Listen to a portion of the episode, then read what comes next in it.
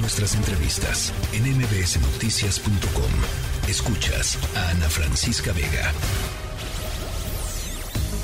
Plaza Pública. Mariana Linares Cruz. Cúrate, mijita, el dolor con nuestra luz del sol y los rayos de la luna.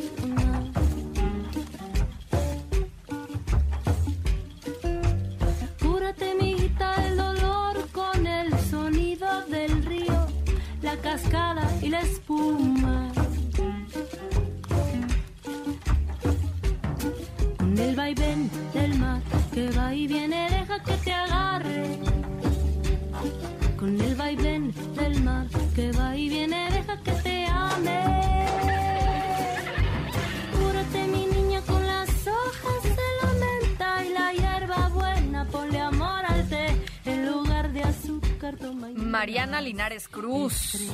Ana Francisca, ¿cómo estás? Qué gusto saludarte, a ti y a toda la gente que nos escucha en este miércoles 14 de diciembre. Estamos a punto de terminar este 2022, Ana.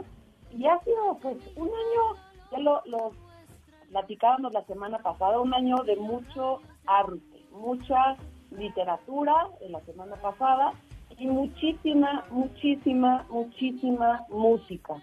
No sé si te acuerdas, Ana, en, en algún, hace tiempo, hace no tanto, como unos cinco años, era muy clásico en los programas de radio, así como el tuyo, los noticieros, terminar como con las 10 mejores canciones, ¿no? Los Sí, 10 claro. mejores libros, los 10 mejores películas. Cada vez se hace más complicado, yo creo, Ana, sobre todo en el rubro musical. Y esto tiene que ver con eh, la apertura de la música en las plataformas, es decir, ya no tenemos esta cosa de ir a la tienda por un disco, ¿no? Ahora constantemente, pues eh, los intérpretes, las artistas, los artistas están renovando por sencillo, ese sencillo luego sacan una cosa distinta, luego eh, ese disco tiene tres rolas y un mes después sacan otras cinco, entonces se ha vuelto distinta la manera, digamos, de entender, de consumir la música. Y también las plataformas, Ana, han generado, yo creo que han generado muchas cosas buenas con la apertura de los contenidos en general en el mundo, han provocado que conozcamos más música, a ver, no sé cómo lo sientas tú, Ana, de otros, de otros países, ¿no? De otras latitudes, de otros géneros, eh, ya no solo te concentras, pues digamos que lo que nos pasa, sobre todo en América del Norte, ¿no? En México vimos mucho Estados Unidos, eh, para arriba, algo de América Latina, pero no tanto de Europa. ¿Cómo sientes tú esta posibilidad de escuchar música distinta ahora?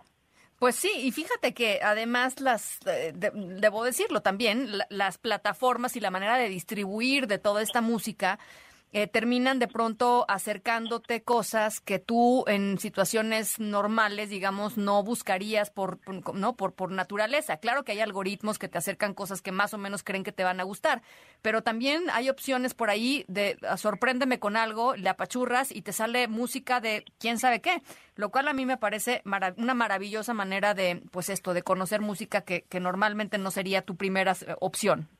Tienes toda la razón, es una especie, Ana, como de ir a la librería, ¿no? En el caso de los libros. sí. Y esto es así, pues vas, estás ahí explorando y buscando a ver qué te encuentras y luego tienes buenos hallazgos. Pues bueno, no me atrevo entonces, Ana, después de hacer este, digamos, este prólogo a la recomendación de hoy, yo no me atrevo, no me hago responsable a decirles cuál sería el disco o las 10 rolas del año.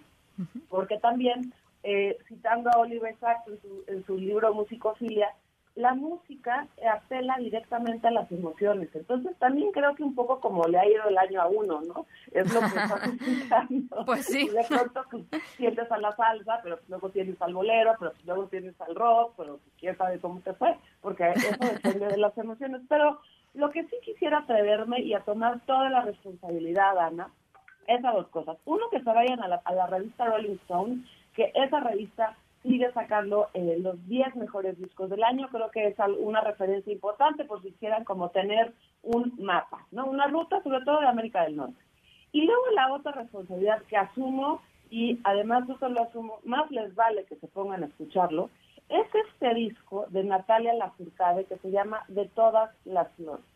Eh, Natalia Lafourcade lo sacó hace un par de meses, llevaba ella siete años grabar un disco nuevo, lo cual también pues nos sonaría como raro, ¿no? Como que todo el tiempo estamos escuchando eh, muchas cosas de Natalia Lafourcade, esta artista veracruzana, hija de artistas intérpretes veracruzanos.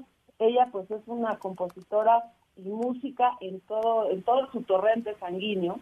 Y este disco de todas las flores, Ana, le tomó mucho tiempo y le tomó mucha sangre y le tomó mucho corazón roto para componerlo y lograrlo. No lo digo yo, ella lo dice en una serie de podcasts que no se pueden perder, que también se llama De todas las flores, eh, que son seis episodios donde ella cuenta el proceso narrativo, pero no solo cuenta, hizo algo muy interesante. Ella fue grabando a lo largo de estos años, digamos, de creación del disco, porque pues no un disco no sale en one, two, three, tres meses, no, no en su caso. Ella fue grabando notas de voz, eh, sobre todo con eh, Adán Jodorowsky, que es su productor musical, de cómo, qué, qué es lo que iba queriendo ella hacer, ¿no? Y es muy interesante escuchar este podcast, que lo encuentran en todas las plataformas de todas las flores, donde ella tiene conversaciones con sus, digamos, cercanos creativos. Tiene un episodio con su mamá directamente, donde su mamá la confronta con su propia manera de componer, interpretar, muy bonito y muy sanador también. Y directamente con el disco, Ana, que se llama De todas las flores, es un disco hermosísimo. Es un disco que, bueno, eh, va desde, digamos, influencias de Juan Gabriel, pero también Pérez Prado, pero también hay algo ahí medio japonés que Natalia ha tenido todo el tiempo. Por supuesto que tiene son, por supuesto que tiene la voz de Natalia, pero lo que más tiene, y de, por eso yo lo recomiendo que se lo echen de corrido como se hacía en los viejos tiempos, es una honestidad absoluta. Me encanta. Honestidad absoluta y un deleite por la vida. Es después de que se te rompe el corazón, por lo que sea, es posible seguir adelante. Y ahí está Natalia con este disco. Eh, aprovecho, Ana, y esto, bueno, pues rápidamente, Natalia se va a presentar este sábado, 17 de diciembre, ahora sí que el último del año, en el foro Roberto Cantoral. Obviamente son pocos boletos, no sé si todavía hayan esos boletos, pero sí, sí, yo les digo, aprovechen, no se lo pierdan. Natalia estuvo más hace poco en el Carnegie Hall, poquísimas artistas latinas han logrado estar en este foro.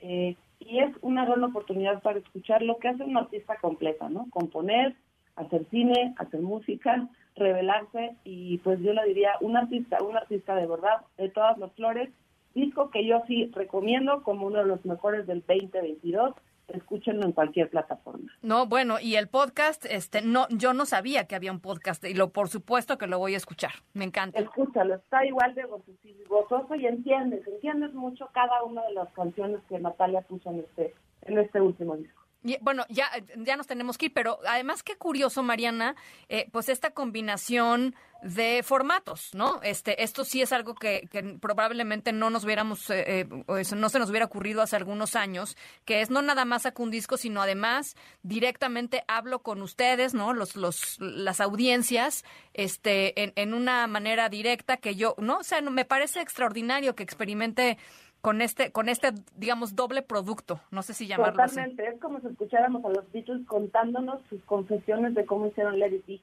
Claro, pero no y no y no exacto y no en una entrevista, sino no en sus eh, bajo sus propias reglas y en sus propios parámetros. Eso me, encanta, me parece padrísimo. En su bitácora sonora, como ella le llama, eh, búsquenlo, se llama de todas las flores y ahí aparecen tanto el disco como el podcast. Buenísimo. Te mando un abrazo, mi querida Mariana Linares Cruz. Un abracísimo para ti y toda la gente que nos escucha, ¿no? Y a bailar, a llorar y a cantar con De todas las flores de Natalia Lafourcade, disco del año para mí en este 2020. La tercera de MBS Noticias.